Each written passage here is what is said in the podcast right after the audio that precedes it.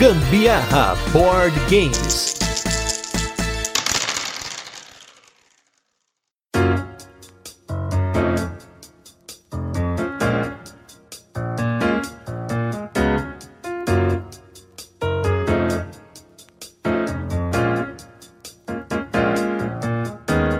Galera, beleza? Aqui é Gustavo Lopes, Gambiarra Board Games, começando aí mais um episódio do Tem Dado em Casa, esse programa com o nome imbecil, mas um conteúdo muito bacana e sempre convidados especiais, trazendo indicações que eu também monto aqui a minha listinha depois para aproveitar esse conteúdo. E hoje nós estamos com a segunda parte do cast que a gente começou na semana passada de top jogos para dois jogadores, é para você jogar a dois, para você jogar em casal. No nosso caso aqui, grande parte das indicações são baseadas no fato de que a gente joga bastante com as nossas companheiras, né? E continuando aí, essas indicações com Sandro Campagnoli do Boards Burgers e Anderson Butileiro, designer do Rio 1808. Agora vamos com a nossa quarta categoria, que nós estamos falando dos jogos evento. Aquele jogo que você talvez não jogue com frequência, mas é aquela experiência que quando acabar, vocês dois vão ficar falando por dias sobre essa experiência. E inclusive essa categoria, quando vocês ouviram da Carol, ela me surpreendeu quando ela falou do jogo. Mas vamos lá,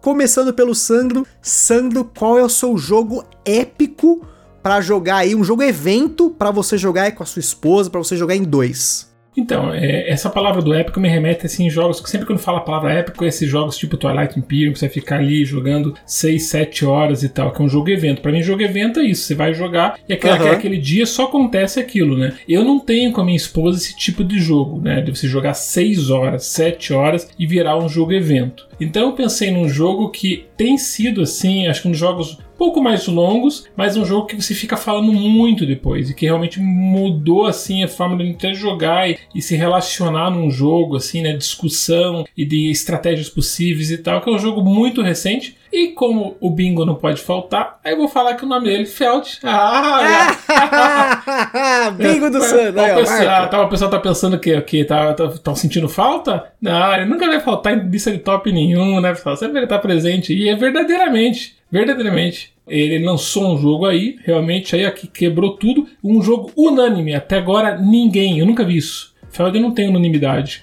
Mas esse jogo é unânime. Eu quero ver alguém, se alguém ó, que tá ouvindo o cast agora aí, pode comentar lá no comentário lá.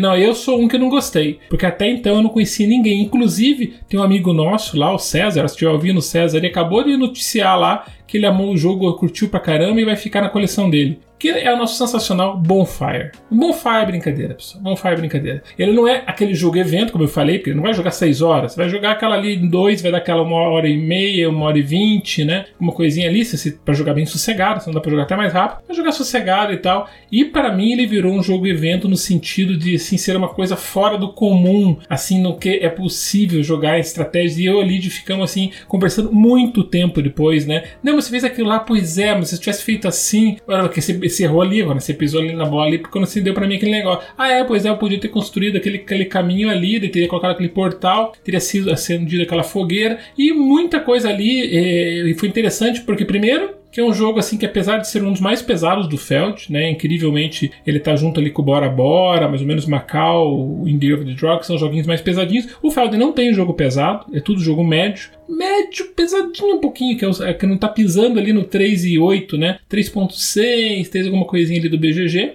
mas não tem, no geral é médio. E o Bonfire é diferente, ele não é um jogo pesado. Ele é um médio um pouquinho assim, sabe? Uma patinha ali no médio pesado e tal. Mas ele é um jogo que possibilita muita estratégia, estratégias densas. Isso que eu gostei, né? Isso me surpreendeu. Ele remeteu realmente à época áurea do Feld, que foi lá naquela época lá justamente do Bora Bora, do Macau, do Indie Ear, que ele lançou aqueles grandes clássicos, né? Depois, obviamente, ele teve ali um período eu, eu amo ele ponta a ponta, mas eu concordo que tem um período ali, é, esses últimos, assim, colocar os cinco últimos que ele lançou, não foram jogos assim maravilhosos. Eu gosto do Carpe Diem, porque inclusive disputou o Spiel e tal. Tem gente que gosta, gente que não gosta muito bem e tal, mas é um jogo que eu considero ali também, não, não remete àquele lado uhum. punitivo. Uhum. Sabe aquela época dele? Quem conheceu o Feld mesmo na sua época ali, ele era um melhor que o outro, né? Ele teve uma época ali que estourou como designer, né?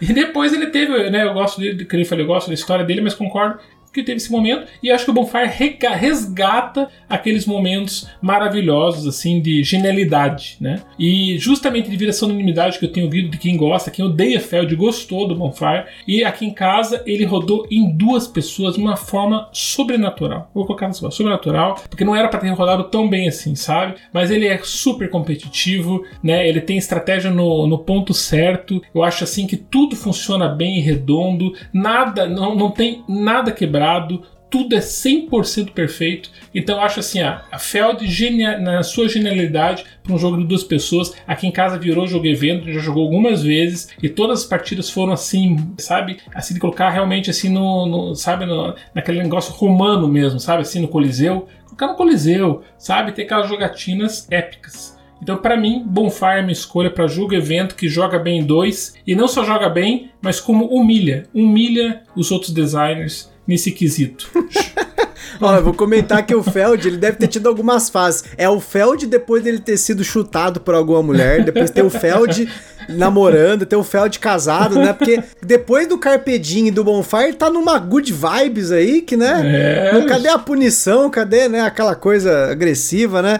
Não, acho que ele finalmente encontrou a felicidade, né? Encontrou. Não, não sei, né? Encontrou novo amor aí, tá? Provavelmente, né? Ele tá até romântico. Você sente um lado romântico? Eu até entendo esse esquema de você ter falado o Bonfire como jogo evento, que, por exemplo, tem aí o Thiago, o Queiroz, né, o paizinho vírgula, que o Bonfire para eles lá é um jogo evento uhum. também que eles piraram. Olha só, gente, Thiago Queiroz, quem lembra dele, ele veio aqui algumas vezes no podcast Paizinho vírgula, um cara que até o começo do ano passado ele jogava só jogos infantis, né? Catan Júnior era um jogo pesado para eles lá, para eles jogarem. Hoje os caras estão colocando Bonfire lá como um jogo tipo épico para eles lá, né? O, ele e a esposa, né? Eles jogam o Bonfire como um jogo evento porque o evento deles é conseguir jogar sem filhos. Então, tá contando também, tá? Tá certo. Tá, tá dentro, tá dentro. É, mas eu achei assim absurdo, sabe? Realmente. Quem jogou, você jogou, né, Gustavo? Então você eu adorei o Bonfire. É, não tem como. Nem vou falar. Ele roda muito bem em dois, né? É isso, porque já viu os jogos do Feld, não são todos que rodam bem em dois. A grande maioria. Diga Jorvik, né? Aquele é, que não roda em dois. Exato. Me falaram que rodava, eu comprei e me dancei. É, é, é, é o, o Jorvik é o famoso dummy player, né? Pra jogar ele Sim. em dois é o dummy player. É, é verdade. Mas o, o, Macau, por exemplo, ele tá na caixa que é 2 a 4 se eu não me engano, 2 a 5 uhum. se eu não me engano. Ele, mas em dois ele não tem dummy player mas não fica legal em dois. É, então, é por aí mesmo. Então o Endear também não fica muito legal em dois. Então, tipo, é, tem essa questão de esse jogo ter rodado bem. Exatamente. Então, quando você falou pra mim esse quesito, pra mim já matei. E é isso aí, tenho dito. Tá? Não tem ninguém para bater. Se, tiver, se, se não citar os jogos de vocês aí, mas para mim não tem nada que bata. Vocês podem até, vocês podem, vocês podem até,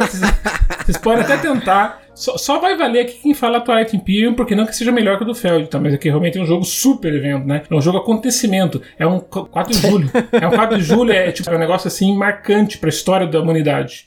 Aí sim. Fora isso, fora isso, fora isso, vocês falando essas baboseiras aí de jogo aí, não vai, não, não vai ter como superar. Quero ouvir, Meu quero Deus, ouvir. o negócio tá agressivo, hein? Butileiro, por tá favor. Agressivo, tá agressivo. Quero, cadê o seu pra é. quebrar aqui, quero hein? Ouvir, é. Quero ouvir, quero ouvir, quero ouvir.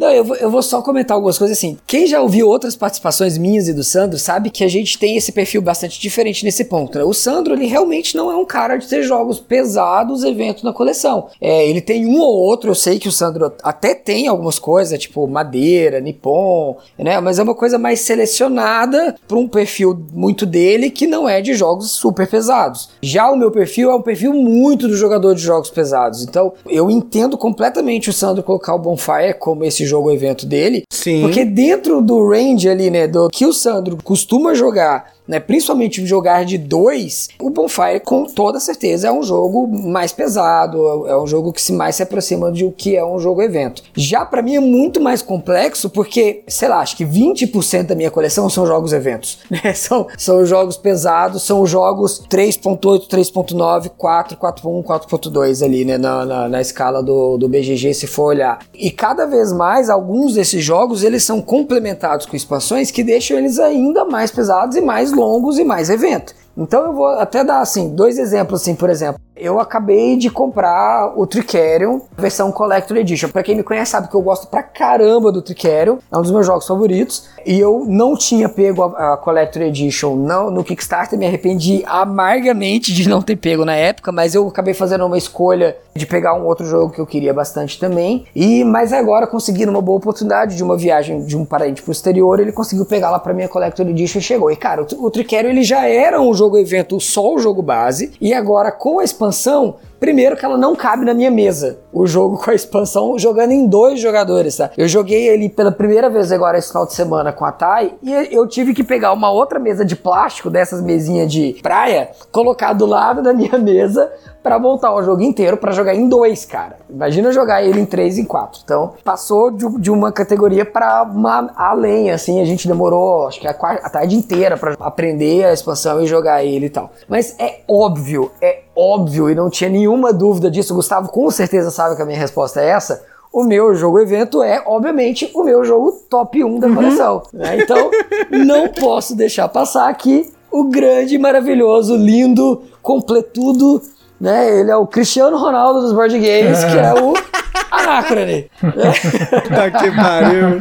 E ó, o Anacrone vai ser um dos crossovers dessa lista que não vai ser a minha escolha. Olha, já deixei um spoiler aí. Olha! Muito louco. né? Então, assim, o Anacrone, para mim, ele, ele já é um jogo pesado, um jogo evento. Com essa versão mais nova da Infinity Box, que trouxe mais expansões ainda para ele, então, assim, só explicando para você, tá? Existe o jogo base que é o Anacrone. O jogo base Anacrone, quando foi lançado no Kickstarter, ele tinha já umas mini expansões incluídas no jogo base. Recentemente tiraram essas expansões e lançaram uma versão nova que é o Anacrone Essential Edition, tá? Que ainda não chegou no mercado, mas já está anunciado já há um bom tempo. Ele vai ser só o jogo cruzão. Essas mini expansões foram juntadas com outras mini expansões que vinham na ExoSuite Expansion Box, que era só as miniaturas mais essas mini expansões. Agora todas as mini expansões estão numa segunda caixa chamada é, Expansions Essential Edition, uma coisa assim, eu não lembro com certeza o nome. Então que agora vão ser só as quatro mini expansões que já existiam do jogo. E se você quer as miniaturas, agora você tem que comprar uma terceira caixa do jogo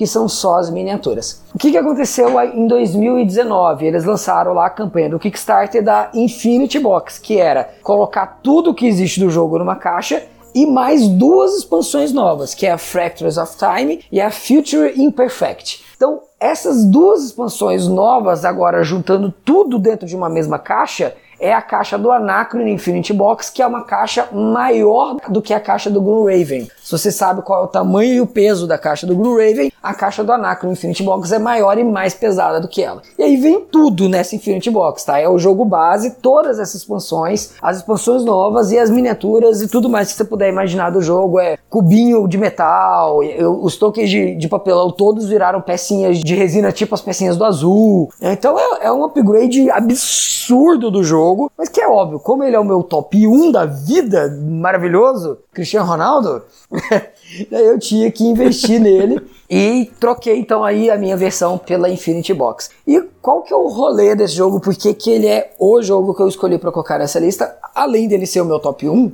obviamente, ele é um jogo que ele roda maravilhosamente bem em dois jogadores. Então ele é um jogo evento, ele é um jogo sim que a gente demora às vezes 4 horas jogando ele, então ele é um euro de 4 horas, não é um Ameritrash, não é um Wargame, né? não é um Twilight Imperium, como o Sandro falou, mas ele é um euro que dura 4 horas, e ele dura mesmo, são 4 horas completamente imerso no universo do jogo, né? nas ações que você tem que fazer, torcendo para o seu adversário não pegar a sua ação.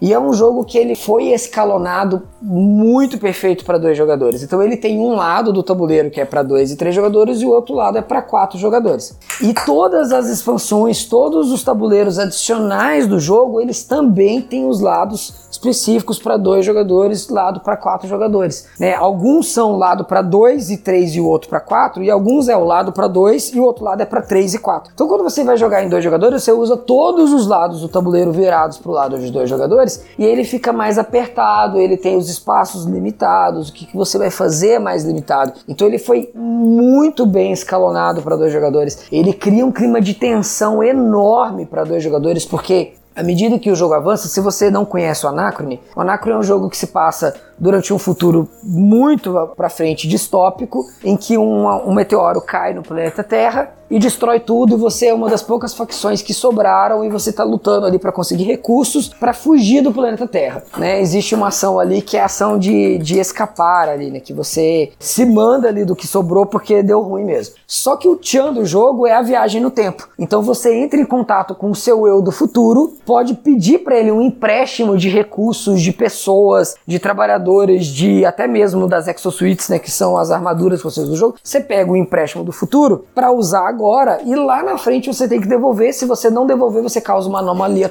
temporal e isso vai te criar uma punição no jogo, etc. E num determinado momento do jogo, o tal do asteroide cai. E quando ele cai, ele cria daí um trigger de final de jogo. É, é, você ainda joga mais algumas eras depois disso, porém os espaços de ação vão diminuindo ele vai travando os espaços de ação no tabuleiro. Então, em dois jogadores que já era apertado, quando o meteoro uhum. cai, ele fica mais apertado ainda. Né? Então, o, o, jogo vira aquela coisa tipo, nossa, na próxima rodada eu preciso muito fazer essa ação, só que se a outra pessoa for lá, eu vou ter que pagar mais caro para fazer ela, porque eu vou ter que fazer através de outro lugar. E ele cria aquele clima nas rodadas finais de eu preciso muito disso para fazer aquilo, porque senão eu não vou cumprir aqui o meu objetivo pessoal ali e não sei o que. Então ele é um jogo que cria muito esse clima de evento, ele cria muito essa sensação de você está jogando algo realmente épico, sabe? E depois que a gente acaba a partida, a gente fica muito tempo falando da, daquela partida, daquele jogo. É um jogo que eu gostaria muito de ver que ele visse mais mesa. Como eu falei, ele é meu top 1 então eu queria jogar ele toda semana se desse. Mas como realmente ele é um jogo pesado, ele é um jogo longo, a gente não consegue sempre colocar na mesa. Mas sempre que coloca, a gente tem partidas épicas, a gente tem partidas memoráveis, a gente adora o jogo. Eu, mais do que a Tainá, obviamente. Tanto que eu fiquei louco quando vi essa possibilidade dessa expansão da Infinity Box. Então é, é, é um jogo que assim, me faltam palavras às vezes para descrever a maravilhosidade que é esse jogo, tanto pela beleza do jogo quanto pelo tema que é maravilhoso. Ele traz toda uma coisa de, de sci-fi, né, de filme, de histórias de ficção científica, ele traz isso para um euro e ele coloca isso na mesa de uma forma muito esplendorosa, todo esse feeling de viagem no tempo, de você sentir que você está usando algo do futuro e você tem a obrigação de devolver aquilo. Então você faz todo um planejamento longo prazo no jogo. Então o jogo tem sete rodadas, você precisa planejar todas as suas sete rodadas. Né? Você não pode deixar nada ao acaso, nada pro ah, vamos ver se rola de acontecer tal coisa. Né? Então é, Gustavo, você vai ter que me interromper, porque senão eu vou ficar falando do Anaka aqui o resto noite, tá? Vou, vou, interromper aqui, inclusive, falando o seguinte: vou falar o seguinte. O Anacrone foi um jogo que eu achei que ele ia sair da nossa coleção. E assim, eu fiquei. Eu joguei ele solo uma vez, eu achei super pesado, eu fiquei quase 5 horas para aprender a jogar e jogar o jogo em si. Foi um negócio um pouco traumático na época, eu não tava tão acostumado com jogos nível 4.0 para cima no BGG. E aí a gente fez uma promessa no passado, de, pra, né, aquelas resoluções de ano novo, vamos jogar Anacron em 2 aqui pelo menos uma vez antes de decidir se eu iria passar esse jogo pra frente. A gente abriu 2021, olha o nível épico desse ano, a gente abriu 2021 jogando Anacron e felizmente a Carol pirou no jogo. Ela não pirou a nível de permitir ter uma Infinity Box aqui em casa, mas ela pirou o suficiente para ter gostado muito do jogo e ele ter ficado na coleção. Então,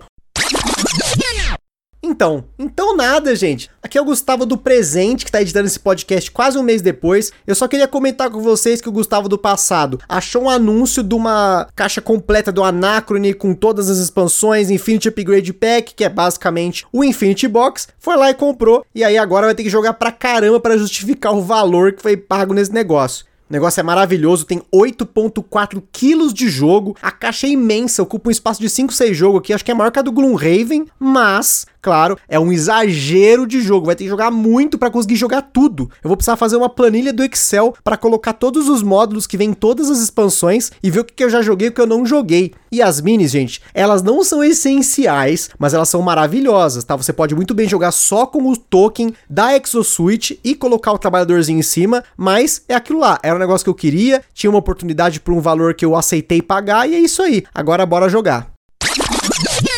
O Anacrone, realmente, eu concordo com o Burtileiro como um jogo evento. E é um jogaço, realmente. O Anacrone, ele, em dois jogadores, foi. Nossa, a experiência dele solo, perto da experiência em dois, não tem nem o que falar. Porém, já tem aí várias pessoas que me falaram que no Infinity Box tem um modo solo específico que é muito e muito, muito melhor do que o modo solo que vem, que era o famoso Cornobot, que é o Chronobot, que vem na, nesse a, esse anacrone na edição antiga, né? Que é a que eu tenho também aqui. Uma coisa legal que vocês falaram, né? Que acho que é importante pontuar, já que a gente tá falando de, de dois jogadores, né? É, depende muito, né? Que o Butileiro falou, eu já tive na minha coleção 20, 25% de jogos pesados. Só que acontece agora, por exemplo, agora eu consigo identificar que, por exemplo, tem o Dominant Speech, tem o Vinho, tem o Agras, tem o Agra, né? Tem o Asgard, mais uns 4, 5, né? O Food Chain, que eu acabei de comprar do Will, inclusive. Mas o que acontece? Isso que vocês têm é, uma, é um diferencial que é a esposa gostar muito de jogar pesado e você encontrar espaço para colocar. Isso serve até como reflexão para quem está ouvindo. Às vezes você gosta muito de jogos pesados,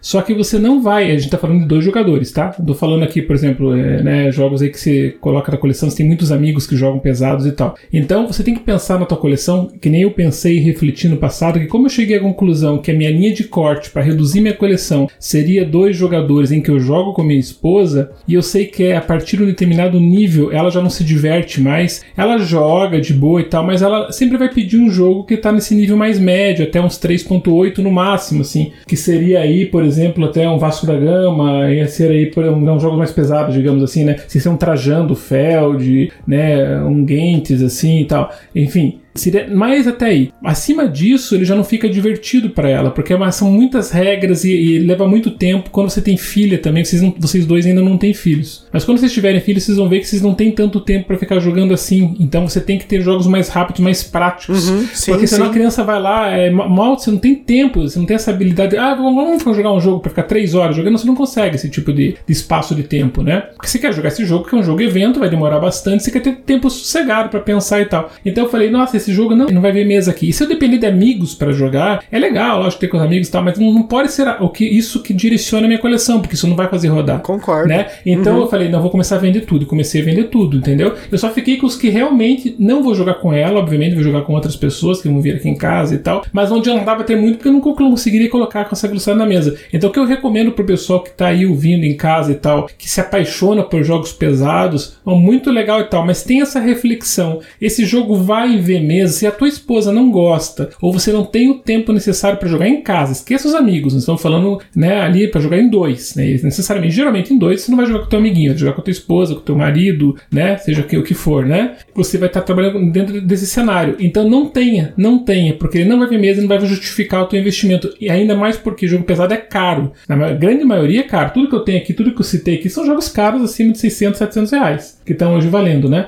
eu acabei de pagar mil reais quase no Dominant Species. Então, esses jogos não vão ver mesa se você não tiver aqueles amigos apropriados. E como a gente tá falando dois, quero só pensar em dois, não vou ter esse jogo, entendeu? Então, essa foi minha decisão. Eu acho que foi uma decisão sábia. Porque, como não viria mesa aqui em casa, não teria sentido ter na coleção. E hoje eu tenho uma coleção um pouco mais saudável. E fez parte daquele quarto do 116 também, que mandei embora um monte deles. Então, aí que acho que vale a pena, já que vocês pontuaram isso, é bem importante. Vocês falaram a verdade. E, sim, e realmente sim. tem muito a ver com o perfil do jogador que você tá no momento, né? Tua esposa também tá, ou teu companheiro companheira, né? Ele tem que aceitar isso. Se ele não aceitar, não adianta fazer um investimento, porque você vai depender de outras pessoas, outras pessoas não vão talvez jogar com você, ou não vai ver o mesmo uma vez por ano e não vale a pena. Eu acho, assim, só para contrapor, que os jogos pesados, eles são um prazer adquirido, porque no começo de 2020, os jogos que abriram, entre aspas, pesados foram o Castles of Burgundy e o Porto Rico. Naquela época, esses jogos eram os mais pesados que a gente tinha. E esse ano, abrindo com o Anacrone e não sentindo tanto o peso do Anacrone, eu já fiquei muito contente que essa nota de corte do 4.0 tá começando a subir. A gente joga jogos do Vital Lacerda, nem sempre a Carol se diverte, ou ela às vezes reclama, não, esse jogo é difícil, né? Ela tava reclamando do Galerist no último cast que a gente gravou aí sobre o The Gallerist, né? Mas era uma coisa que há um ano né, em 2020, no começo de 2020, The Gallery não era uma realidade nem para mim. Então eu acho que vai muito também do gosto também da pessoa querer, né? Se não quiser, fala assim, não, isso aqui é demais, aí não dá, né? É aquele esquema, né?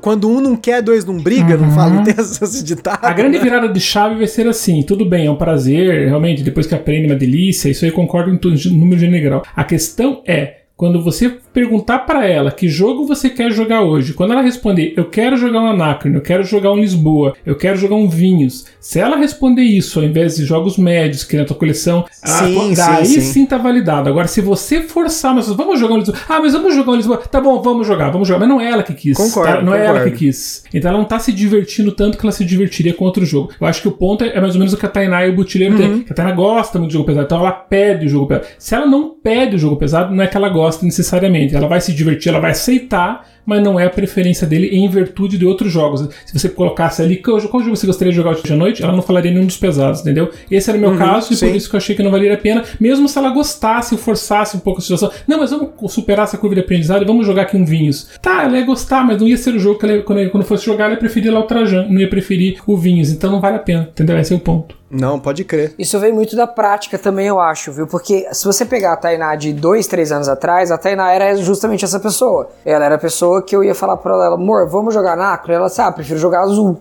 prefiro jogar Ticket Ride.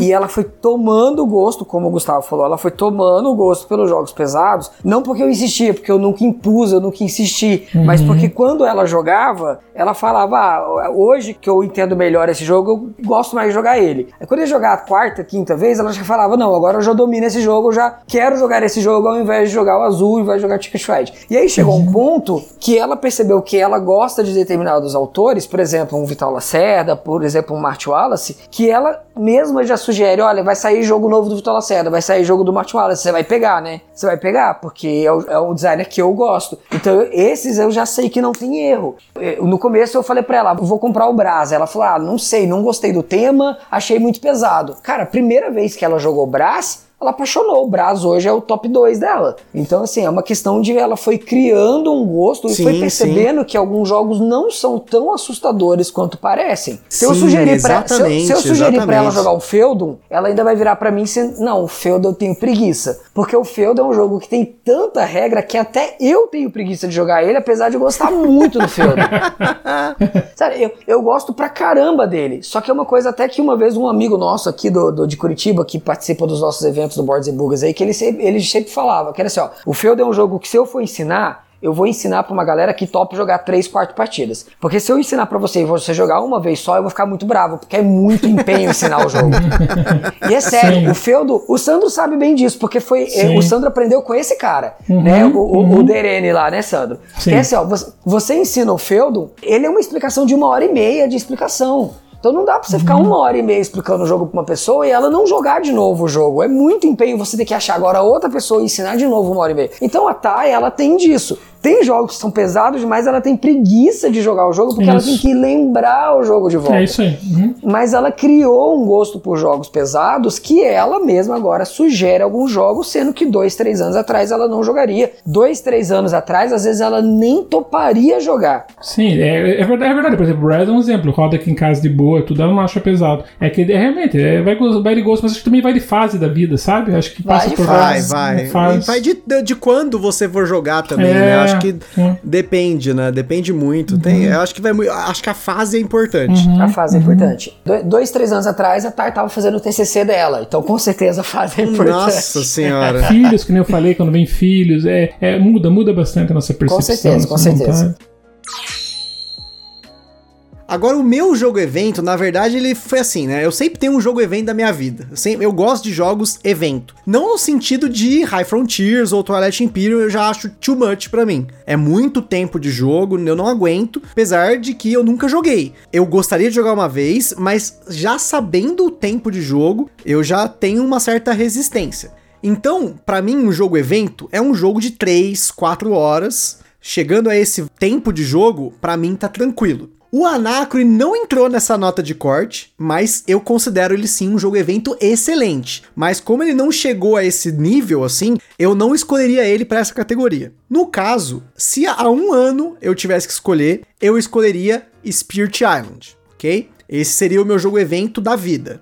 Seis meses atrás, não, até um pouco menos, acho que uns três, quatro meses atrás, esse jogo seria o Fury of Drácula que a gente jogou em dois jogadores aqui, foi uma piração louca, né? Carol de Drácula, eu controlando os malucos, foi aquele jogo assim que eu nunca vou esquecer esse dia. não apenas pelo jogo, mas porque tava calor, aí a gente deixou a janela aberta, começou a entrar um monte daqueles insetinhos que asas, que tem lugar que chama Issá, formiga de asa, sei lá que porra que é o nome desse bicho.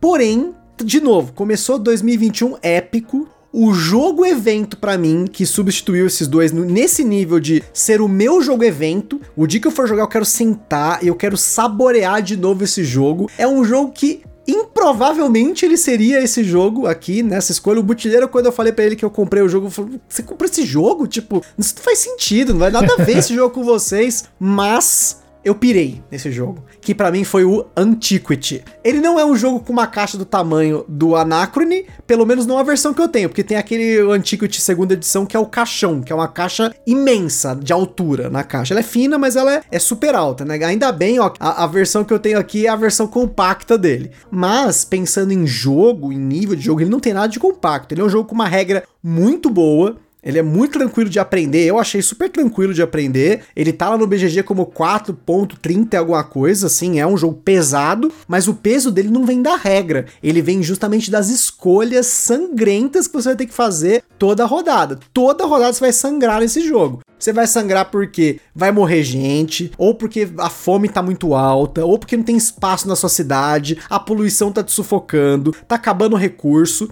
E ele me traz um feeling nostálgico de um jogo de computador antigo de civilização, só que totalmente criado em jogos de tabuleiro. Facilmente o Antiquity poderia ser um jogo de DOS, tranquilamente, com aqueles tokenzinho feio, aquela, né, aquela iconografia 8-bit ali, tranquilamente você poderia colocar o Antiquity num jogo antigo, um jogo de DOS, e faria sentido do jeito que ele é hoje, né? Com a arte que ele tem hoje, ele funcionaria como um jogo de PC velho. Mas você está fazendo isso no tabuleiro, com aqueles tokenzinhos infinitos pequenininhos que tem. Nossa, é muito token que tem nesse jogo, pelo amor de Deus. É muita coisa. Tem sacos e sacos de tokenzinhos do tamanho da minha unha. E nessa versão que eu tenho, que é a terceira edição, que ela é um pouco mais gourmet, os ícones lá, os tokens de poluição, já uns negocinho translúcido, redondinho, o, token lá de pescador lá encaixa direitinho no tabuleiro, né? Mas ainda assim, ele é um jogo feio, né? Mas é um feio elegante para mim. É um feio que ele remete a uma realmente a um arquivo de uma civilização antiga e ele é num nível épico porque você passa desde o começo dessa cidade, você começa a criar os primeiros prédios, os primeiros habitantes, você vai explorando o tabuleiro ao seu redor, você vai minando as montanhas, você vai pescando, e aí a civilização vai aumentando e a desgraça vai aumentando, e você vê ali nos túmulos que vão, das pessoas que vão morrendo, porque se você não consegue alimentar a sua população, né, tem a, a, o track de fome, vai criando túmulos que você vai ter que encaixar no seu tabuleiro de jogador, que seria o seu tabuleiro de cidade né? E tem os sobrenomes de cada pessoa. Tem lá J. Weiseman lá, que foi aquela pessoa, aquela pessoa morreu. Ela tem uma família. Carol, por exemplo, enterrou uma família inteira. Porque ela começou a colocar os tokens no tabuleiro dela. Ela percebeu, nossa, mas esse cara tem o mesmo sobrenome desse, desse, desse. Tipo, ela literalmente enterrou uma família na cidade dela, né? E, cara, é um jogo animal. O tema dele é animal. A imersão dele, para mim, foi um negócio assim que eu pirei. Eu pirei nesse jogo, eu entendo que ele é extremamente punitivo. Se você for jogar com mais do que dois jogadores, tem eliminação de jogador, tem como ser eliminado do Antiquity, e você tem um, ele um, elemento assim que você pode simplesmente se travar no jogo, como aconteceu, né? A Carol, ela fez um movimento lá que ela ficou sem a madeira, ela não tinha outra forma de obter madeira, ela ia lentamente definhar no jogo, mas eu fui um cara que queria realmente ganhar por ganhar, então eu criei um mercado, fiz uma troca, dei uma madeira para ela a um custo muito alto, ela pagou caríssimo por essa madeira, mas depois dessa jogada ela valorizou a madeira o resto do jogo, né? Ela aprendeu ali, né, sem puni-la, né? Ela aprendeu ali que o jogo tem elementos extremamente punitivos, mas na camaradagem eu falei assim: não, eu não quero ganhar desse jeito, eu não quero que ela define, eu quero que a minha civilização seja a melhor. E aí foi o que aconteceu, eu ganhei a partida, foi sensacional, mas é um jogo que levou 3 horas e pouco, sem contar com a explicação, setup e desmontar, e ele é pesado do, nesse sentimento de que cada decisão que você faz parece que você está sendo estrangulado. Então é um jogo evento para mim, um evento brutal, né? Antiquity é a minha escolha, rodou excelentemente em dois jogadores, porque ele tem um equilíbrio para dois, e eu sei que ele tem para três, ele tem para quatro, tem uns cracudos no BGG com umas estratégias maluca lá, mas eu não quis a esse nível. Para mim, esse é o meu jogo com a Carol. E Splotter, hein? Olha só, Splotter aparecendo novamente aqui nesse podcast, hein? Coisa que eu nunca imaginei que ia acontecer. É Splotter, Splotter, o resto é lixo. Vamos continuar. vamos continuar, vamos continuar.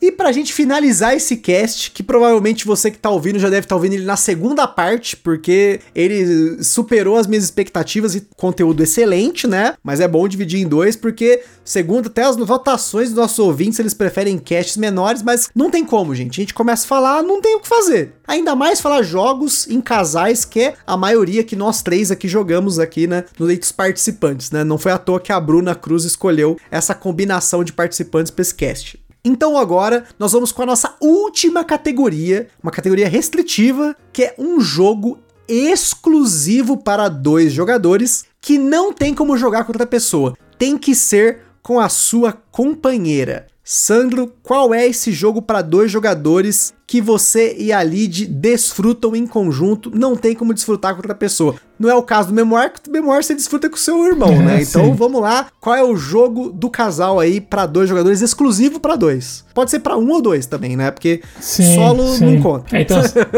se fosse para mais jogadores, que tem que ser exclusivo para dois, teria um monte, né? Para dois jogadores tem vários aqui, tá? Na verdade, eu teria vários, então mais ou menos quase no mesmo peso. Eles não tem muita diferença entre eles, né? Assim, no prazer, na, na vontade vontade de jogar e tal. Só que se tivesse que destacar um, só quero fazer duas menções honrosas, né? Que fazem parte, assim, muito do nosso dia a dia, assim, que quase um evento em jogos pequenininhos. E tão prazeroso que foi jogar e tal, e muita gente não conhece, e também não é muito fácil conseguir um deles, né? Que é um do Feld também. Eu sempre falei, já falei isso desde o meu primeiro vídeo no canal lá do Feld, que eu nem sabia que ia ter canal e tal. E eu tinha, já tinha citado esse jogo que eu coloquei, inclusive, como melhor que o Seven Wonders Duel, que é um queridinho aí, né, da, da maioria dos jogadores, né? É. Eu tô fazendo meu bingo aqui do Feld. Aqui. A gente fez aqui o bingo aqui. Já, não, foi não, Feld, foi 116 jogos, Kennedy Games. É, é, tá, tá, tá, valendo é, o bingo inteiro. Você que tá anotando aí em casa pra tá mandar pra gente depois, já sabe. É isso aí, isso aí essa é parte da minha vida, né? Mas olha lá. Então, é, esse jogo, ele é um jogo do Feld, mais uma vez é pau. E ele é o Builder Pillar of the Earth, né? Ou seja, os pilares da Terra na versão Dual, na versão Builder, que chamam, que é a versão que o Feld criou, pegando aquele grandão lá de caixa grande, lá os pilares da Terra. Ele fez uma versão pequenininha e esse para mim foi assim um dos grandes jogos assim, de, quando eu conheci, né, um pouco, quando eu tava conhecendo o Feld e exclusivo para dois jogadores, né? Eu peguei ele inclusive no leilão da Ludopedia, quem quiser recomendo que coloque lá o seu tiquezinho, né? Lá no seu wishlist lá, que sempre aparece, né? O pessoal pergunta, mas Sandro, às vezes vocês colocam no canal jogos muito difíceis, muito inacessíveis e tal. Apesar do canal ter se tornado popular, né, com o tempo e tal, a gente ainda continua colocando vários jogos assim para justamente levar o conhecimento do grande público, né? Para que vocês possam conhecer também coisas diferentes, um pouquinho fora da caixa, de jogos sensacionais. E esse jogo aí, ele realmente poderia ser citado como um jogo fora da caixa, um jogo pouco conhecido, que vale a pena, porque é um jogo que funciona em duas, ele é agressivo, ele entraria em todos esses critérios também também. É sangue no olho, é um jogo um dos melhores que o Feld poderia ter feito para duas pessoas, né? Ele tem usa inclusive uma mecânica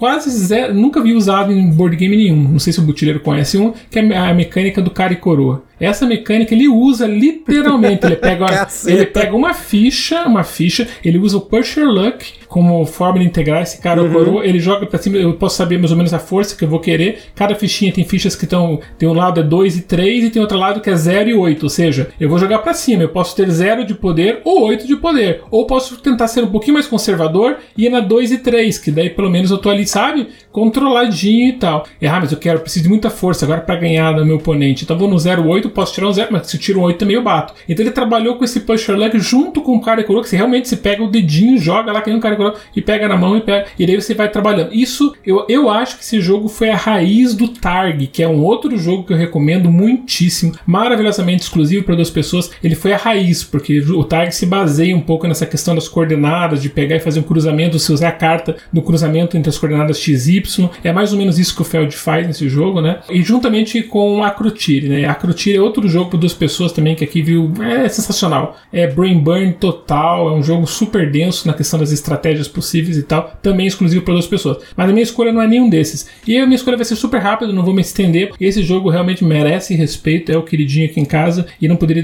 deixar de citar o Santorini. Santorini é minha escolha. Assim, não que ele seja melhor que esses outros jogos, mas ele colocaria assim num jogo que eu não jogaria contra pessoas. Outros jogos eu poderia jogar com, vo com você, com o Butileiro e tal. Agora o Santorini eu vejo uma coisa muito assim do casal, né? Eu vejo muita coisa integrada, assim, sabe? Apesar do Butileiro ter me ensinado a jogar esse jogo Santorini, inclusive, que eu ganhei na minha primeira partida, tava ele. Você lembra, Butileiro? Você e o Ricardo?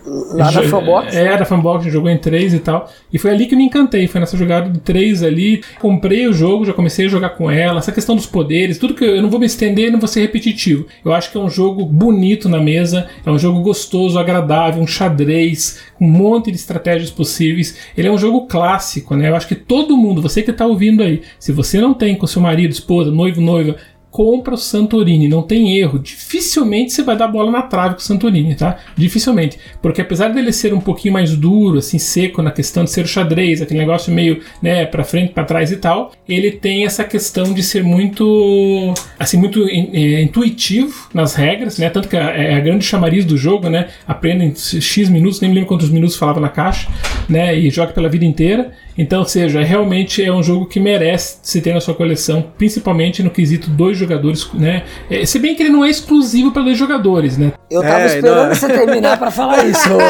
A carta tá armadilha roubando, já tava lá mesmo. Como, como eu não deixei vocês me pegarem nessa armadilha, eu vou voltar agora e vou retroceder pro Pillar of the Earth do Feld, tá? tá que nem o William com o top 1.5, né? É, é, exato, exato, exato. Depois que eu falei o How, o William voltou. Então eu vou aproveitar. Olha, mas, olha, mas, olha, mas olha que bom quando a pessoa se corrige antes Caraca. de ser corrigida. Eu me corrigi aqui e coloco. Ainda bem que eu citei esses dois. Mas acho que eu vou, vou, vou além, tá? Não vou colocar esse do Feld pra não ser pagar pau. Porque eu acho que o Targ ele conseguiu pegar o que o Pillar of the Earth tinha feito e melhorar ainda. Então o Targ o meu jogo aqui. Ah, escapei vocês me pegarem. Não, o Targ foi o primeiro jogo que o Sandro falou aqui no Gambiarra, hein? Quem voltar um ano atrás aí, é, tem um cast é, que a gente fez verdade. de jogos importados e o Targ foi o primeiro jogo que o Sandro citou, se eu não tiver enganado aí. Mas só pra comentar do cara e coroa, eu tenho um jogo que tem cara e coroa aqui, mas não tem nada de implementação legal assim não, que é o Postcard Cthulhu que é um jogo que ah, você é? usa a moeda, um lado é do Cthulhu, outro lado. Eu não lembro exatamente como que é o, a implementação. Você pode usar a moeda de qualquer jogo, desde que seja uma moeda que tenha frente e verso lá. E você vai alocando as moedinhas no jogo e tal. Mas esse esquema de você ter uma moeda de 0 a 8, ou de 3 a 4, eu achei muito legal. Gostei dessa ideia aí. Muito, muito bom. o jogo é no sistema TAG, né? Cada carta tem poder, é construção, gestão de recursos. É, é fantástico, tá? É fantástico. Todo mundo deveria ter na coleção, sabe? Esses dois, inclusive, o TAG e o Pillar of the Earth. Acho que os dois são muito. E a Crotiri também, sabe? Eu acho que esse, para mim, estaria no mesmo pé de igualdade, assim, sabe? De bom. Mas se você colocar assim, que só poderia jogar com a esposa, por isso que me veio o Santorino, que ele, ele tá tão claro que só dá para jogar com a esposa, assim, ou com o marido e tal. É, e, ele, ele, realmente, ele brilha com dois, né? Esse é o ponto do Santorino. É a mesma né? questão do, do Star Wars Rebellion, que na caixa fala é. dois ou quatro, mas, cara, ele é um jogo para dois. E eu uhum. acho que o Santorini, uhum. para mim, também remete muito a isso, assim. É, por isso que ele não me consigo, Não cabeça. consigo imaginar jogando de novo ele em três ou quatro jogadores. Sim. Ele é pra dois. Uhum. É isso mesmo. Por isso que foi, pra mim foi imediato, tá? Depois ele foi, nossa, calma, não é? Daí. Mas então, foi, foram vários exemplos, várias menções honrosas. Então, se tinha que se voltar em um, colocaria o Tag, que inclusive tem expansão que melhora ainda mais o jogo. E é um jogo baratinho que você pega lá, não tem no Brasil. Infelizmente, não sei porque foi lançado, porque ele foi relançado e teve toda a oportunidade de trazerem pro Brasil. Um jogo que eu acho que funcionaria, porque ele é um jogo redondinho, gostoso, fácil, barato. Na Miniature Market, pô, você paga, nem me lembro quanto que era, 20 e poucos dólares ali, bem baratinho, e não paga ainda frete. Eu, eu peguei por 18. É, meu. É baratinho. É um jogo que vale muito, gente. É um jogo que oferece muito numa caixinha pequena. Então acho e que... assim, né? Ele é um jogo que tem bastante dependência de idioma, sim, né? Tipo, exato, apesar de que você. Exato. As cartinhas têm um lado com texto e tem é, um lado sem texto. Tem, Depois sim. que você acostuma, você pode jogar do lado sem texto, que a iconografia dele uhum. é tranquila. Mas quando, você está começando a jogar aprendendo, o uhum. lado com o texto é muito importante. Muito importante é então eu acho que isso pesa muito para ser um pouco mais difícil dele vir, né? Que tem essa questão da tradução, a Cosmos é um pouquinho mais chata com as licenças uhum, dela, então ser. tem todo esse rolê pode aí, ser. né? Essa é a minha escolha. Butileiro, qual foi a sua escolha para jogo exclusivo para dois, você, a Thay aí, qual que é a sua seleção aí? Então, cara, eu tava justamente conversando aqui com, com ela aqui pelo WhatsApp rapidamente aqui, porque o que, que, acontece? A minha escolha também era o Targ, só que a, a gente, a gente combinou aqui, né, na nossa é, pré-produção aqui, que eram jogos que você só jogaria com ela, né? E o Targ, cara, apesar de eu acho que é um jogo para dois jogadores sensacional, é, seria a minha escolha se você perguntasse qual é o melhor jogo para dois jogadores. O Targ seria a minha escolha. Eu prefiro o Targ do que Seven Wonders Duel, eu prefiro o Targ do que, sei lá, qualquer outro jogo de dois jogadores que você colocar na minha frente, o Tag para mim, em nível de estratégia, essa implementação do lance da grade dele, para mim é sensacional. Eu prefiro o Tag que Jaipur, por exemplo, e por aí vai. Só que qual que é o rolê? O Tag não é um jogo que eu jogaria só com a Tainá. Né? Eu gosto tanto do Tag que eu jogo ele no Board Game Arena contra outras pessoas. Então, se eu colocasse o Tag aqui, seria mentira. E eu pensei, ah, cara, qual é o, do, o jogo de dois jogadores que eu tenho, que eu jogo com a Tai, que eu só jogaria com a Tai? E eu acabei caindo num jogo que é extremamente obscuro, que é um jogo que assim, eu não lembro, tá, de outras pessoas falarem desse jogo, mas que eu vou acabar recomendando ele para você, Gustavo, porque ele é um jogo do designer que você acabou de falar, que você tá cada vez mais gostando dos jogos desse cara, que é o Bruno Catala. E o jogo é o Longhorn, conhece? Nossa, Longhorn. É isso aí, meu cara. O Longhorn é um jogo de 2013, tá? Que ele funciona com um tabuleiro em que você coloca nove peças de locais de ações na mesa e você faz um movimento em grid nesse tabuleiro roubando gado. Tá? Então você é um bandido no Longhorn e você rouba gado. Caraca! Ele é um jogo exclusivo para dois jogadores. Então os dois jogadores são fora da lei roubando gado. E ele tem uma mecânica que eu acho sensacional, cara, que é o seguinte: é, no tabuleiro você tem, se eu não me engano, são quatro ou cinco cores diferentes de gado. E você quer ser a pessoa que mais tem gados daquela cor para poder pontuar. Porém, qual que é o problema? Você vai pontuar por quem tem mais gados de uma determinada cor. Só que a quantidade de pontos que aquele gado vale é a quantidade de gados que sobraram daquela cor no tabuleiro. Então você quer roubar muito daquela cor, mas você não pode roubar demais porque senão aquela cor fica enfraquecida no tabuleiro. Então ele é um set collection rápido, joga ali em 15 minutos. Você muda de tile em tile, roubando gado. Além disso, tem uma pecinha de ação em cada tile. Então pode ser que tenha uma peça de ação que é você rouba um gado do outro jogador, ou você é obrigado a devolver um gado seu pro tabuleiro, ou você pode trocar um gado de lugar. É, se você encontra com um xerife, você fica bloqueado, acontece um rolê diferente. E ele é muito rapidinho, e ele é muito disputado, e ele tem uma coisinha de sangue nos olhos que é justamente o que me faz querer só jogar ele com a Tainá. Porque quem me conhece sabe que eu não sou o tipo de jogador de jogo sangue nos olhos. Daquele jogo de sacanear o adversário, sabe? Então eu não gosto dessa coisa de conflito direto, de take that, de ir diretamente no outro jogador atrapalhar o que ele tá fazendo. Mas como o Longhorn é um jogo de 15 minutos e é um jogo para dois jogadores, você sabe que ele vai ter uma sacanagemzinha, mas vai ser muito rápido e você pode jogar outra logo em seguida isso não, não me incomoda quando eu jogo com a Tainá. Eu não jogaria ele com outras pessoas, mas com a Tainá eu acho que seria o melhor jogo para pontuar nesse nosso ranking aqui. Seria a minha escolha de jogo para dois que eu só jogaria com ela. Só fazendo um outro comentário aleatório, desculpa, não é aleatório, mas é um comentário sobre o jogo. É, é, para você ter ideia, o Longhorn ele está hoje no ranking do BGG na posição 2286. Então é um jogo completamente obscuro, mas mas é um jogo da Blue Orange, que é uma empresa com quem a Paper Games tem parceria aqui no Brasil. Então é um jogo que facilmente a Paper Games poderia trazer. Uhum. E aí tem uma curiosidade, que é o fato de que no manual do jogo original já estão as regras em português. A Blue Orange já lançou esse jogo multilingüe, se eu não me engano, ele tem oito línguas diferentes já no jogo base. Então ele é uma caixinha minúscula a caixinha dele é um pouquinho mais comprida do que a do Cartógrafos, mas ela é mais fininha. Então é um jogo muito leve, de peso mesmo. O peso da caixinha é muito leve, então é muito fácil importar ele, ele fica baratinho. É um jogo super barato.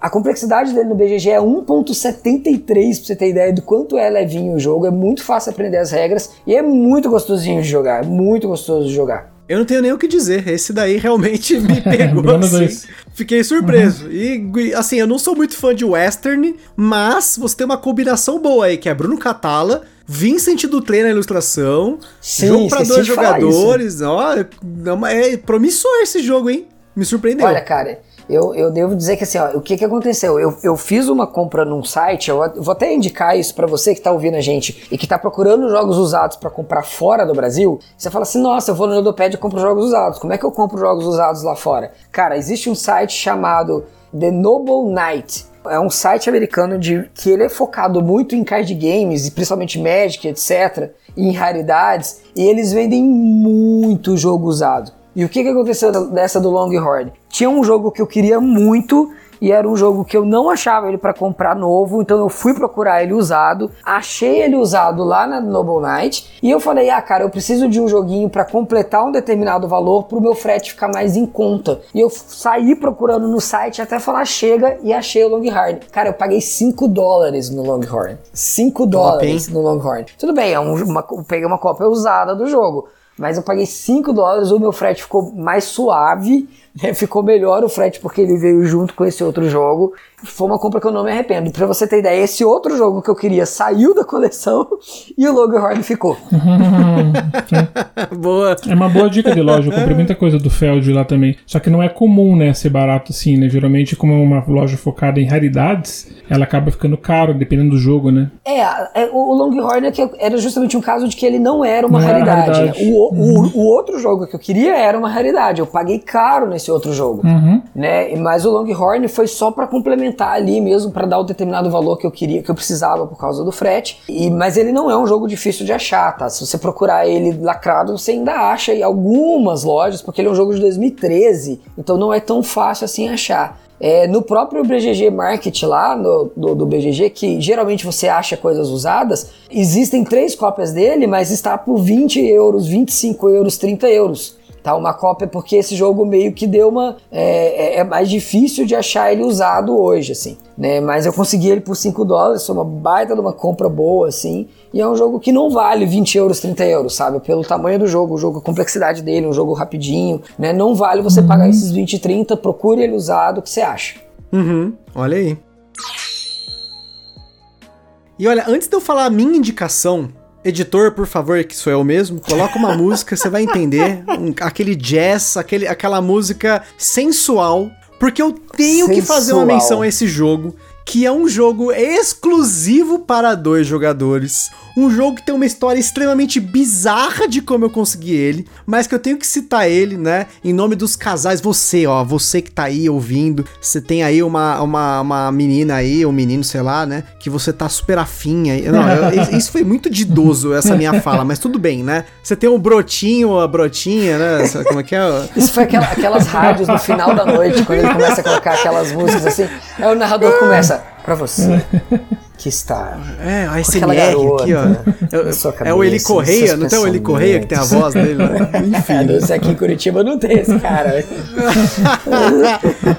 Vamos lá, mas ó, você que tá aí, você quer um jogo adulto. Um jogo para exclusivo para dois jogadores que vai evocar sensualidade no seu parceiro ou parceira. Eu eu tenho a solução para você de um jogo que não deu certo aqui, porque a gente começou a rir, que é o jogo Consentacle. Esse jogo é um jogo raríssimo. Se você procurar ele no eBay, você vai achar cópias por 700 mil reais. Né, mas eu tenho uma cópia esperando você aqui, tá? é um jogo que ele trabalha com aquela limitação de comunicação. Você ou a sua ou seu parceiro é um, um alien e o outro é um humano, né? Os dois aí, o sexo deles não é definido exatamente no jogo, até porque a Naomi, que foi a designer do jogo, ela quis tentar fazer um jogo gender free, vamos dizer assim, né? E aí você tem que tentar ler a mente do seu parceiro e tentar juntar pontos de. Como é que era o nome mesmo do negócio? Tipo, pontos de conexão, vamos dizer assim, né? Só que tem algumas cartas que é um beijinho, é um cheirinho no pescoço, tem umas outras cartas que já é um negócio assim, não é nada explícito mas você sabe que o negócio ali já tá pegando fogo. Tá pegando fogo, bicho. Então, eu deixo essa recomendação para você que queira um jogo assim, só me procurar, tá bom? Vai atrás, enfim, né? Se você quer aquele jogo realmente pra você colocar aquela música tipo do teste de fidelidade do fundo, enfim. Não, teste de fidelidade não, porque teste de fidelidade é outra coisa, né? Mas enfim, né? Então eu deixo aqui Lá, essa lá é música de traição, cara. Exato, né? Olha Não, só. É, que- é- é com tanta hora de cast a gente gravou, o negócio tá ficando louco. Mas se você estiver procurando algo assim, porque aqui no Brasil não tem nada parecido, a única coisa de jogo nesse nível deve ter aqueles dados de posição, mas não é isso que a gente tá falando aqui, né? Então a gente tá falando de jogo de tabuleiro. Inclusive, inclusive, nessa vibe aí, né? O seu amado Bruno Catala tem o jogo. Não, mentira, não é do Bruno Catala. De quem que é aquele, o Kama Sutra? Isso é dos indianos, né? É outra não, mas é história, né? que, mas é que, cara, é do Bruno Faiducci, eu sabe? É, é- Ah, é o Bruno Faiducci. O Bruno Faiducci que tem uns jogos bem fora da casinha, assim, às vezes, né? E ele, e ele tem um jogo chamado Kama Sutra, que é um jogo de posições sexuais, literalmente. A gente espera que seja para dois jogadores, né? É, é que daí, se, se não for pra dois jogadores, o nome tem que mudar, né? Caraca, e não é que Sa- tem sa- mesmo, sabe mano. o que é pior? gente. Na caixa tá escrito de 5 a 17 players. Eita pega! Como assim, gente? Não, aqui no BGG tá Best 2, né? Alguém Né? com bom senso votou certo, porque 5 a 17 jogadores tem algo de errado aqui que não está 17 certo. E é engraçado, né? o jogo é pra 5 a 17, mas ele é melhor em 2.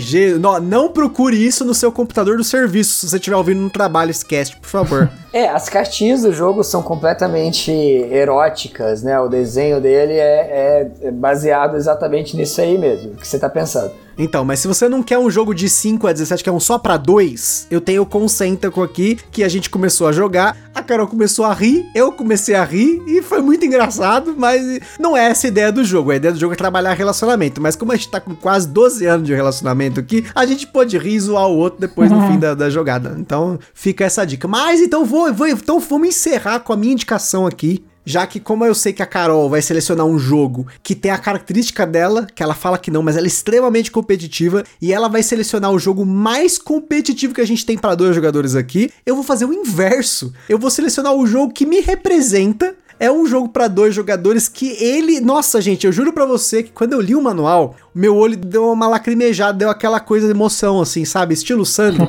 fica emocionado, assim, honrado lá, que quase chorou jogando Village, né? No meu caso, foi uma emoçãozinha que eu senti lendo o manual desse jogo, que é o jogo Fields of Arley que ele é um jogo para dois jogadores, né? No caso aí é um a dois, mas a gente jogou aqui em dois jogadores, que é um jogo que eu não tenho como jogar com outra pessoa, porque é um jogo pesado, né? No BGG ele tá aí como 3.88 na complexidade. Para dois jogadores ele é um dos jogos de tabuleiro mais complexos, exclusivos para dois jogadores. Um jogo de fazendinha, que todo mundo que me conhece sabe que eu amo jogo de fazendinha, né? Adoro fazendinha. Esses dias eu tava jogando Vinhos aqui, que também é um jogo de fazendinha sensacional, mas não é de dois, né? Pra, pra um a quatro, né? Mas enfim, só queria comentar porque vinhos, excelente, gente. Vinhos Deluxe, excelente. Muito melhor que Viticulture. E aí, a gente aqui com o Fields of Fire, ele é um jogo quase que autobiográfico do Uwe Rosenberg. Ele tem menções à família dele no manual, das construções que ele quis colocar no jogo. E é aquele jogo do jeito que eu gosto cuidar da minha fazendinha,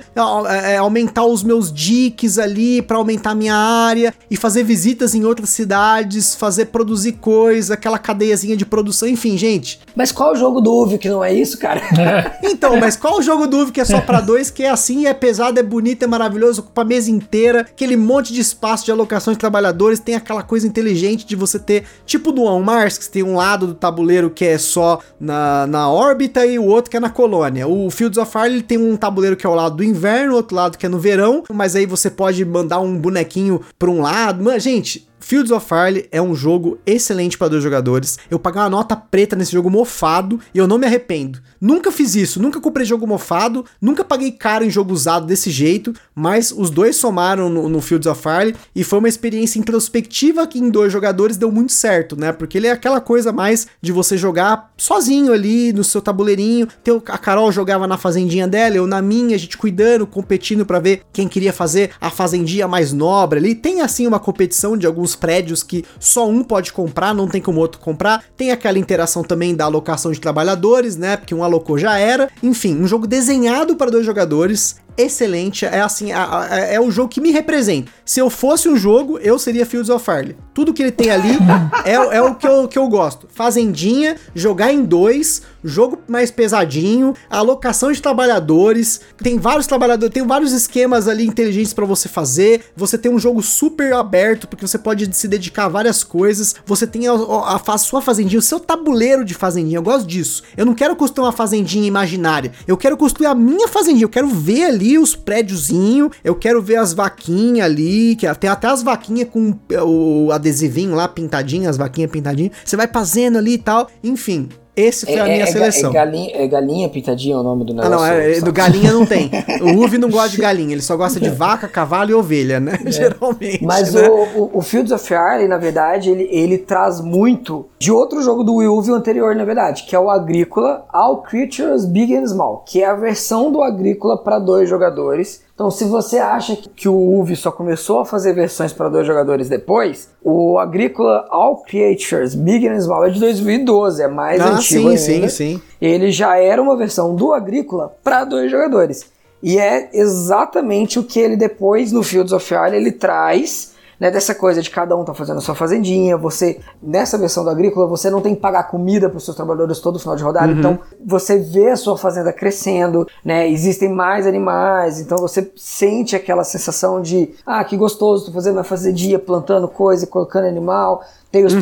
exclusivos de cada jogador, na verdade o Fields of Fire é o esse é o Agricolinha, né, que o pessoal chama, é uma versão plus do Agricolinha. Ele é mais pesado do que o Agricolinha, mas é, é, aquele joguinho gostosinho ali que ele gosta de fazer. E é muito engraçado isso, porque o UV faz muita versão para dois jogadores de jogos Nossa, dele, né? todos, né? O Le Havre, o Caverna, que tem o Cave vs Cave, o Agrícola. Inclusive eu tenho uma, uma super recomendação aí, já que a gente tá encerrando para dois jogadores, né, do UV, já que vocês falaram tanto que ele faz jogo para dois jogadores, um que ninguém conhece, tá? Eu rematei também na Ludopedia, que eu gosto, tem toda essa série que vocês falaram aí, mas um bem legal que é o Leave para dois jogadores, que é o The Inland Port. Esse aí é jogaço, gente, jogaço. Para quem quer jogo de dois jogadores, versão Leavre, pequenininho para dois, porque é muito raro, né? Todo mundo conhece o Caverninha, todo mundo conhece o Agricolinha, mas ninguém conhece o Leavrezinho. E o Leavrezinho, é o nome dele é de, é de Inland Port para dois, exclu exclusivo para dois. E uma delícia, gente, maravilhoso. Rola uma brincadeira no, no Reddit e no BGG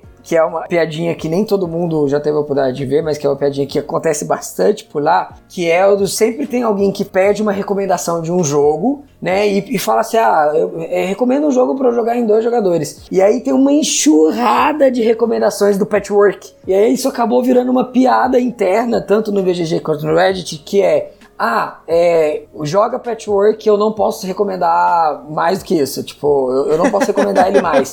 Né? I can't recommend enough. Né? Então é, se você tá chegando até o final desse podcast e quer um jogo para jogar dois jogadores, jogue Patchwork, que é um jogo para dois jogadores que eu não posso recomendar ele mais. e só para comentar, Uve, cadê o banquetinho a Odin? Tá faltando, viu? Porque a Carol não quer jogar. Pedimos banquetinho aqui, ó. Solicitação do podcast. Quero... Exigimos banquetinho. Eu preciso de um banquetinho. Porque banquetinho. o banquete normal a Carol achou muito pesado, tá traumatizada, vai demorar pra ver mesa. e eu pirei. Foi meu top 1 jogo do ano passado, né? Mas só pra comentar uma coisa sobre esses dois, né? Tanto o Banquete Odin quanto o Fields of Fire, esses jogos enormes do cheio de componente maluco aí só sai lá fora, só é criado porque ele arrisca em fazer pelo selo da Fireland, né? Que se eu não me engano, ele é sócio da Fireland. Ele é, ele é um dos criadores, um dos fundadores da Fireland. Isso, é, tá vendo? E aí, aí ele pode, né? Você pode contratar o Dennis Lohausen, você pode fazer um jogo que tem mais de 600 componentes, o jogo pesa você... 45 quilos.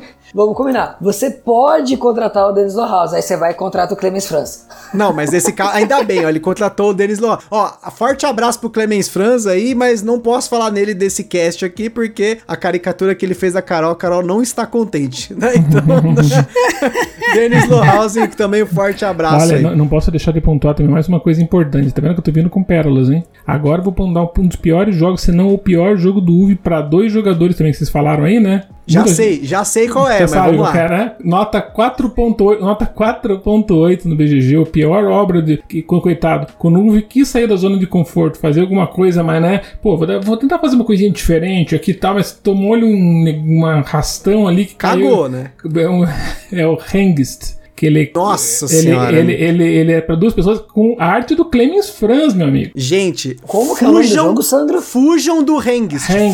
fujam. Hengist. Como que escreve isso? cara? H-E-N-G-I-S-T. Hengist. Fujam. Se você entrar no Miniature Market, esse jogo tá sempre em promoção, assim, tipo, um dólar. É isso. Não compra, não compra, cara. Eu fui assistir os reviews dele, quase eu caí nessa cilada, hein? É bomba, é bomba. Inacreditável. E passou batido, muita gente não sabe, fica apreciando. Não, ele tem uma bomba bombástica. Assim, absurdo, sabe? E foi o maior terror da carreira dele, assim. E passou, né? né ficou meio assim, dito pelo não dito. É, achei engraçado que foi a duplinha excepcional, né? O Uve e o Clemens Franz, cara. Os dois caíram ali que nem. Pois Nossa. é, né? Fuja, fuja, hein? Cuidado. Alerta, denúncia, Hengist. Pra duas pessoas. Pra duas Olha pessoas. só, o, o jo- o jogo é tão bom que o ranking dele no BGG é 20.149. E olha só, ele tá atrás do War, do Banco Imobiliário, do Risk, né? Do Banco Imobiliário, de tudo Uhum. aquele monte de jogo, né? E é um jogo do UV, hein? Do um UV. jogo do UV. Caramba, meu amigo. 20 mil no ranking, hein? É isso aí. Isso aí ninguém fala, né? Isso aí a, Pois a é. Globo não mostra, né? A Globo não mostra, Denúncia. né? A- É, aqui a gente faz denúncia. E antes da gente finalizar, a gente vai colocar aqui pra vocês depois o áudio, né, das nossas respectivas companheiras, rapidamente comentando os absolutos jogos que elas recomendarem em cada categoria aqui. Então, como a gente falou, as nossas categorias aqui, as nossas indicações, a gente discute. Agora, a gente não discute com as companheiras, porque aí elas são nossas companheiras de jogos, então o que elas preferirem vai pra mesa, né? Sem então, chance, vou colocar aqui, ó, pra vocês e em seguida a gente encerra. Olá pessoal, aqui é a Lidiane, eu sou esposa do Sandro do Birds and Burgers. Me pediram aqui para falar um pouquinho sobre jogos para duas pessoas. Quanto ao filler, que vê mesa com bastante frequência aqui em casa, eu cito o Explendor. Ele é um joguinho bem rápido, que a gente sempre coloca na mesa e roda muito fluido. Eu recomendo também a expansão dele, que é o Cities of Splendor. Aí eh, acaba tendo um pouquinho mais de estratégia no jogo, mas não deixa ele pesado, né? É, fica bem bacana. Só tem que tomar um cuidado aqui com o Explendor. Ele é tão viciante que ele acaba às vezes tomando o, o lugar aí do jogo principal e você acaba ficando o resto da noite jogando só ele. Isso acaba acontecendo aqui em casa muitas vezes. É um joguinho que a gente gosta muito.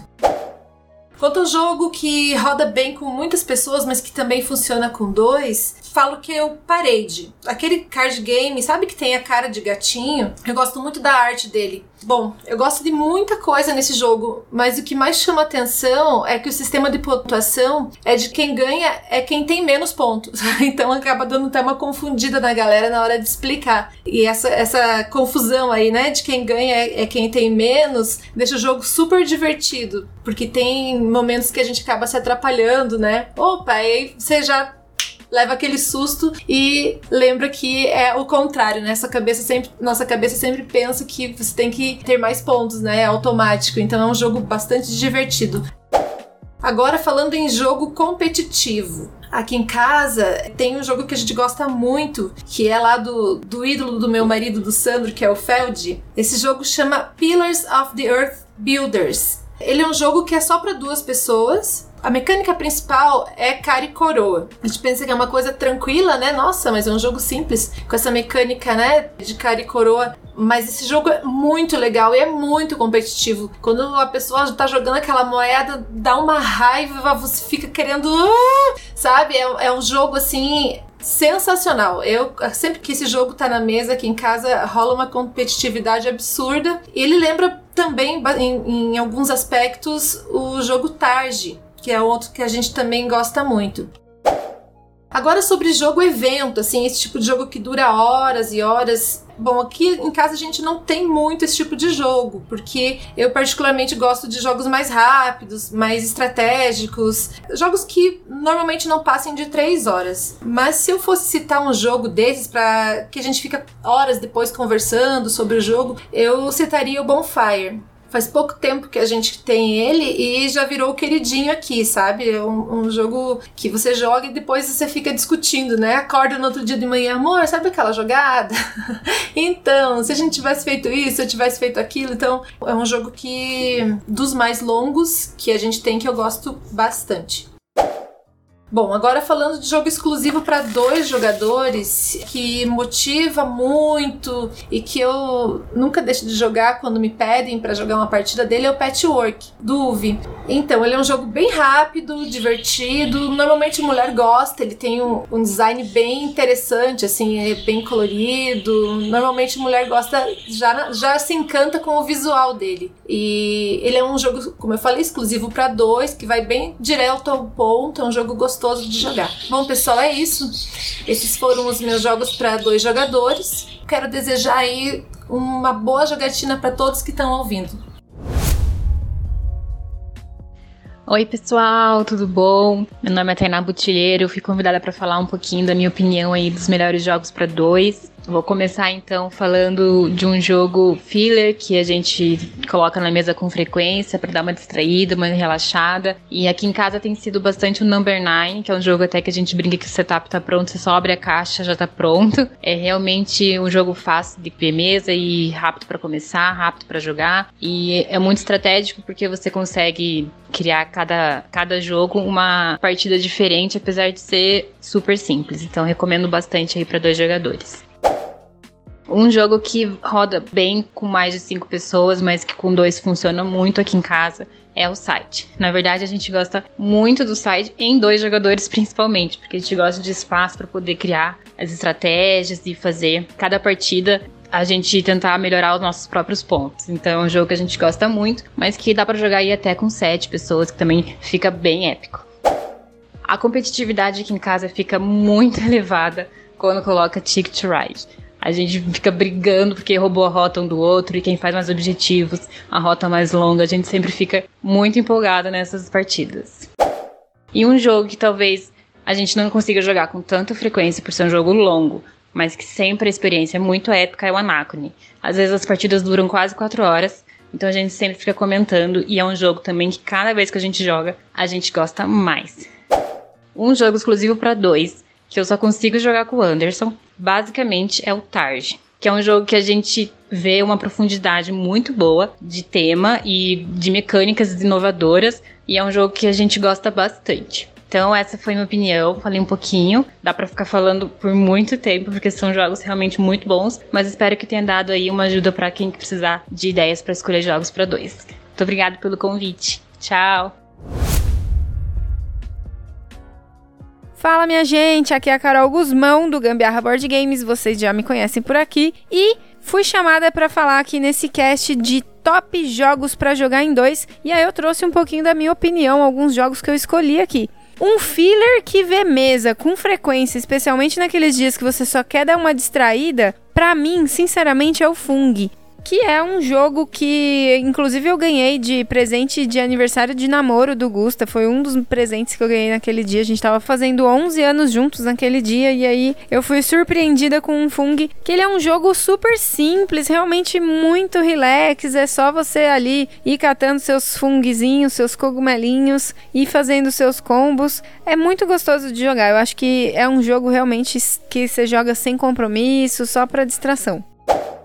O próximo é um jogo que pode rodar muito bem com várias pessoas, geralmente cinco mais, porém que roda muito bem em casal. A minha escolha aqui é o Black Stories, que era um jogo que eu tinha muito preconceito. Foi um jogo que eu comprei uma vez, me deu na telha de comprar, comprei esse jogo. E aí depois eu não achei legal de jeito nenhum, eu tinha achado péssimo. Até que um dia que a gente tava pra dar embora esse danado, eu peguei e falei, vamos dar uma chance para ele e vamos ver o que, que vai rolar, como que vai ser. Mas eu só sei que passaram horas e eu não vi essas horas passarem. Foi muito legal. A gente riu demais. Foi muito, muito, muito divertido nós dois jogando junto aqui. E aí depois várias outras vezes a gente já jogou até no carro, indo de um lugar para outro assim, a gente jogou o Black Stories, jogamos já com a minha irmã, com o meu cunhado, a minha mãe, e foi muito engraçado também, muito divertido. E esse aí, apesar de a pergunta ser com cinco mais aí, né? Eu, a gente jogou com mais pessoas, no caso, que foram sete. E foi muito divertido, foi muito legal. Rimos demais. Só que a galera que a gente jogou dessa outra vez não, não, não conhecia muito de coisas místicas, essas coisas assim. Então demorou pra caramba a partida. Um jogo que sempre acende a competitividade entre os dois a níveis épicos. Esse, sem dúvida nenhuma, é o Azul. Aqui é uma competição tremenda para quem que vai ganhar o, o, a partida do azul. E geralmente é muito acirrado. Sempre um ultrapassa o outro quando a gente tá em empate, aí depois fica aquele gostinho de, putz, eu preciso ganhar ele na próxima. Daí você se empenha muito e ganha, e aí depois volta com a mesma vingança. muito legal também o azul nesse nível de competição. E aí, uma coisa que rola sempre é a gente dar um jeito de sobrar um monte de peça pro outro pegar no final e acabar pontuando negativo. Isso daí é a maior sacanagem que um pode fazer com o outro e é feito com frequência e com glamour aqui, porque várias vezes eu já deixei tipo cinco peças para ele pontuar negativo. Muito bom. Agora, um jogo evento, talvez que não seja jogado com frequência, mas é aquela experiência que quando acabar vai ficar falando dias e dias sobre essa experiência, sobre esse jogo. Para mim, é um jogo que a gente jogou uma única vez aqui por enquanto, eu pelo menos joguei com Gusta só uma vez, que foi o Anacrone e foi uma experiência muito legal. Eu gosto muito dessa temática de espaço, coisas assim, para jogos, para filmes não, mas para jogos sim. Eu achei muito legal, super imersivo e é um jogo que realmente depois a gente ficou conversando bastante. Putz, se tivesse feito isso, tivesse feito aquilo, pensando em ações possíveis para frente, foi muito legal, muito legal mesmo. Eu acho que é um jogo que sem dúvida dúvida, dá aquele gostinho de quero mais, de uma experiência super completa.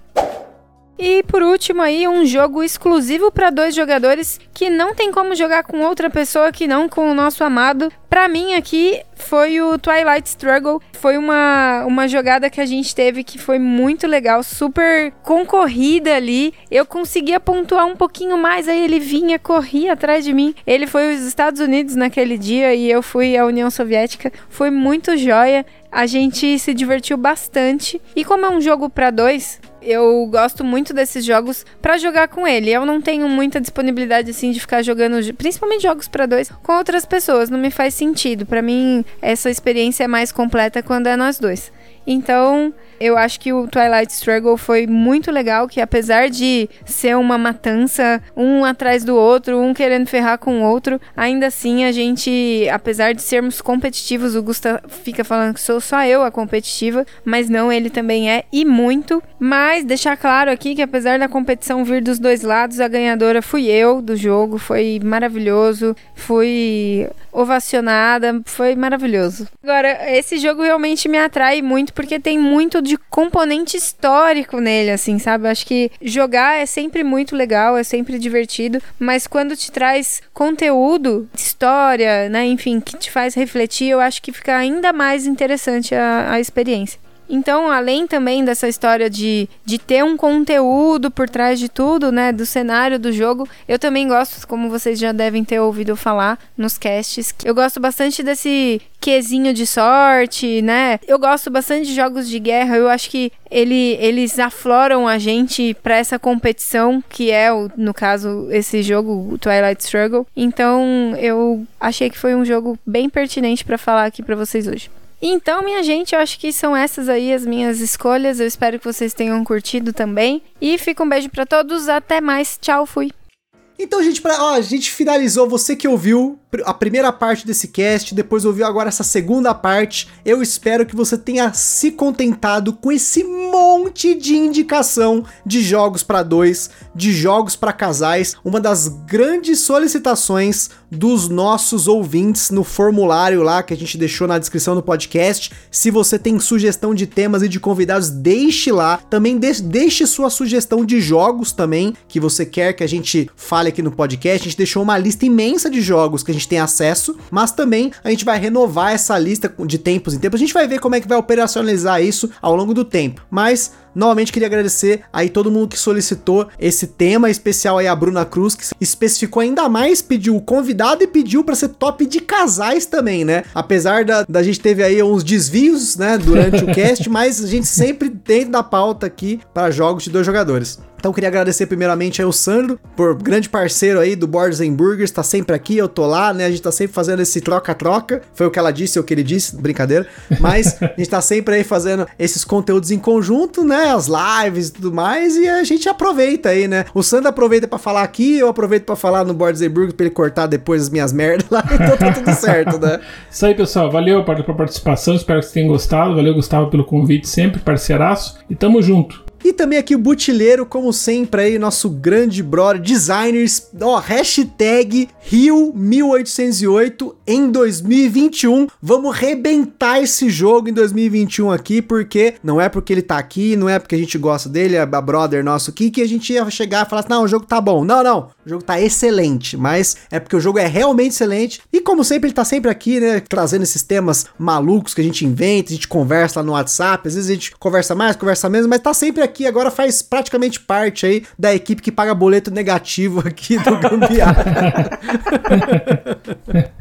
Muito obrigado mais uma vez pelo convite, Gustavo. Obrigado, Bruna, pela ideia e por ter lembrado da gente para participar. Espero que vocês tenham gostado das sugestões. Lembrando sempre que as nossas sugestões são baseadas no nosso gosto pessoal, que pode nem sempre ser a mesma coisa com você, mas que legal que você teve três opiniões bem diferentes aqui para escutar. Você vai ter um, range aí de muitos jogos diferentes para você analisar e jogar com seu querido, sua querida, né? Nesses jogos que são muito bons para jogar aí dois jogadores. Valeu, Gustavão. Obrigadão mais uma vez. E só corrigindo, não é nem três opiniões, são seis, gente. São seis. É porque a gente falando aqui entre a gente são três, mas tem aqui as nossas respectivas companheiras aí, nossas queridas aí, que nos aguentam falando de jogo de tabuleiro, que aguentam colecionismo, que aguentam essas maluquices que a gente faz. Acho que até no caso do Sandro e meu aqui, é, até a gente dificulta mais, né? Porque ultimamente tem aparecido um jogo por semana aqui em casa, né? O butileiro já é mais tranquilo, já é mais contido com a coleção, né? Eu, Sandro, às vezes dá uma exagerada, né? Então, a gente gente espera poder sempre retribuir e contar com elas para ter essas ótimas jogatinas. Mais uma vez eu espero que você que está ouvindo a gente tenha